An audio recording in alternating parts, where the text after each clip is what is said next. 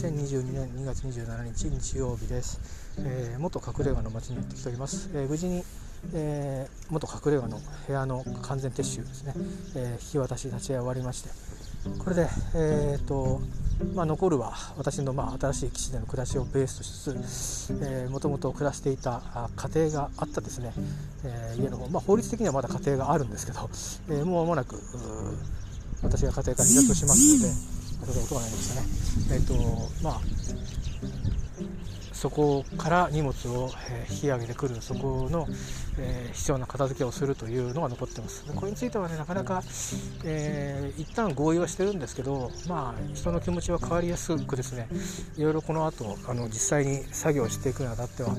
まあその話通りにはいかないんじゃないかなという気配もあるんですがまあそこら辺は、えー、うまくソフトランディングするしかないと思ってるので成り行きでですねまあまああのこの段に呼んで角付け合わせる必要はないと思ってるので、えー、最低限必要なものだけはピックアップするようにはしてそれを良しとしてあとは、まあ、成り行きに任せようかなと思っております。まあ、そういうことでえー、これでですね新しい生活を始めていくいろんな諸条件の一つが、えー、また成立したということですね、えー、とりあえずこのことはもう忘れてよいということで、おそらく今日の話ですと、追加で料金取られることはなさそうですね。あの敷金を納めてるんですけど、それが満額が戻ってくることはないですし、そんなに多額に戻ってくることもないことは、えー、今日分かったんですけど、まあ、なんとかね、その敷金の範囲内で終わって、えー、この仮部屋のことについてのマイナスは、えー、ないかなという感じで終わりそうです。ありがたいことですね。えー、まあここでの暮らしは本当にまあ本当はね自分の家に戻ってるはずのところがそうではなくなって外に居続けることになってしまって、えー、でもさすがにレンタルマンション長くいるっていうのも、えー、この先がその先が見えなかった状態になっちゃいましたんで、まあ、賃貸にしたんですけれども、まあ、結果的に思ったよりも早くあの私自身の方からですね言い始めは僕の方じゃないんですけど答えを出すように、えー、私も気持ちが変わりまして、まあ、病気大きい病気をしたり、えー、その間でまた全然予期しなかった病気したりしたことが、まあ、背中を押した感じですかね。あの僕の残されてる人生もそう長くないぞという意識を持ちましてもう確率の問題でねあのなていうか健康寿命っていうんですかえー、がんとかではないんですけど、まあ、あの治療してうまく治っても、まあ、また再発したりすればですね、まあ、数年のうちに、えー、まあ、腎臓の方の病なもんですから人工透析などをしなくてはいけないと、えー、まあ、たらればでねあのうまく働きながらできるような状況になるかもしれませんけど、まあ、今いろいろ話を聞いてるとちょっと今の職場で今と同じ収入を得ながらっていうのは難しそうなんですよね。なのでいずれにしても収入減が避けられないとなるとそもそもあのどこに暮らして治療を受けるんだろうっていうことも含めて今三浦にいますけど三浦で暮らしながらその治療に通うっていうのができるんだろうかっていうのもよく分かりませんしまあとにかくそういうふうにしてなんかもう病気中心の生活に今度は変わっていくことになると思うんですよね。でそういうふうになる前にあの今のところ病気の治療は良好なんですけど順調なんですけど、まあ、先何かあるか分かんないですね、えー、あの絶対はなくて確率論で今たまたま元気になれるということなんでなのでまあ先はそう長くないっていう中でまあまた一方でね自分がこう、えー、抱えてしまった家庭の問題もちょっと根深いなと、いい悪い議論しだすとお互いにいろいろ言い分があってきりがないんですけど、あの、そういうことを抜きにしてもねあり方として無理がある状態で、うん、無理に暮らすということがあのお互いにとって全くメリットがないと思うので、えー、私にとってもですねなんかその間結局息苦しくあの暮らしていってまた病気になった時にあの、まあ、そういった関係の中で病気になるというのはなんか二重苦三重苦を与え与えるようなことになっちゃうわけでで私自身も心苦しいでしょうし話が複雑になりますしね、まあ、シンプルに元気のうちはあのこういうネガティブな出来事があればそれはそれなりに一人でいることの辛さっていうのはあるだろうなと思ったし、まあ、今実際にあまりねあのハッピーな気分ではないですよね。でもでもまあいずれあのそれにも慣れていけば、えー少なくともあの一人でいる時に常にあのなんか苦悩してる状態からは、えー、少し身を遠ざけておくことができるかなという思いで。で、あの新しい暮らしを探しまして結果的にたまたま三浦になったということですね、まあ、気に入った場所がそこだったということですね。まあ行ってみるとやっぱりこうやってここもそんなに都会ではないんですけど 三浦に比べるとやっぱりあの人も多いし街の匂いも違いますしね音も違いますし、えー、まあ、やっぱりあの落ち着くのはやっぱり三浦の方が落ち着きますかね、まあ、夜のね自然の環境があのそれなりに激しいですからえー、こっちのように静かな夜っていう人の話し声が聞こえるみたいなことはないですけどね。風が吹いていたり、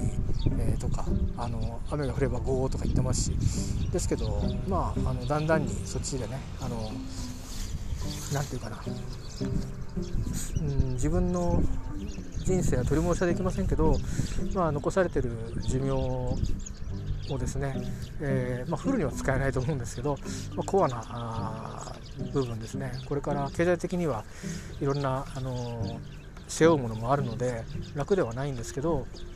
うまくねあのこじんまりとでもいいのであの生活が回るようにトライをしてでいろんなことを試しながら、えー、うまくですね、えーと、まずは1年そしてその次は3年そして5年と。5年間まず乗り切ると少しあのまあ先行きもねちょっとは見えてくると、まあ、で60過ぎてからのことは、まあ、それもまた不安もいっぱいあるんですけどまた、あのうまく動き出したらまたいろいろ見直したり考えたりしようかなと思ってるのでまずは一日一日を大事にして最初のね、えー、きつい盛んなる5年間をどうにかやり過ごしたいなと思っています、まあ、そのためにもねこの仮暮らしが早く決着をしておいた方が自分の気分としても、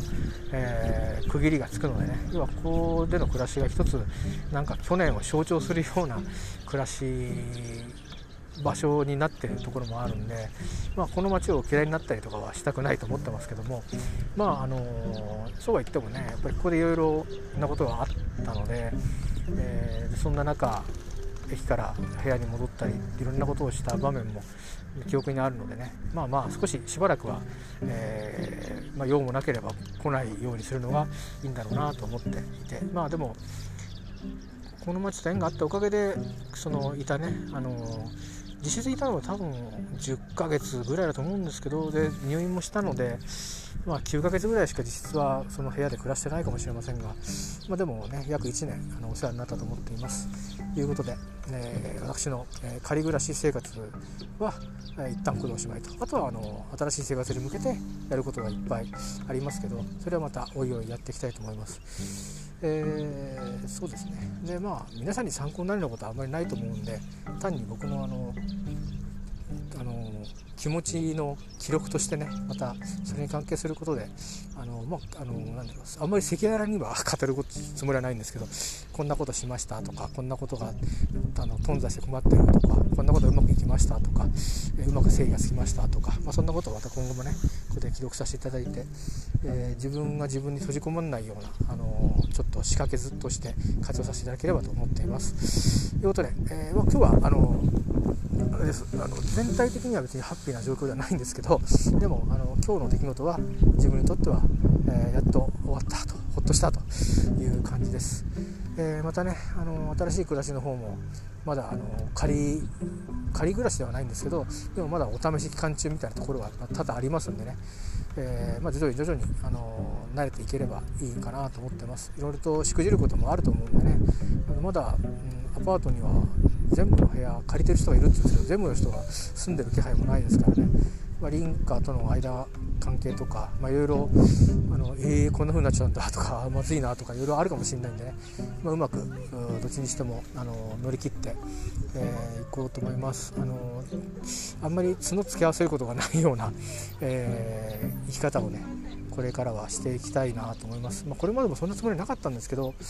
まあ、やっぱりどっかうんいろんなものをこう無理に背負い込んでたせいで少し、あのー、いろんな意味できついところもねただあったのかなと思うんで、えー、穏やかにね、あのー、もう特に失うものも自分の命しか残ってないのでそんなにカリカリする必要もないし、うん、そういうふうに思って今そういった部分のあの気持ちの何て言うんですかね切り替えるために、まあ、いろんなあの何ですかそっちの方の類の、え本とか著作に、えー、触れ合うようにちょっとこのところしております。そうやってちょっとずつちょっとずつあの自分のね、えー、気持ちとひいては行動もね変容していったらいいのかなと思っています。ということで、えー、まあ、ただのあのおじさんに戻るんですけど突然 突然ただのおじさんに戻るんですけど、えただのおじさんはどうやって生きていくんだろうってことに慣れておりませんので、えなんかいい年してみっともないことも、えあるんでしょうけどまあそんなこと気にせずですね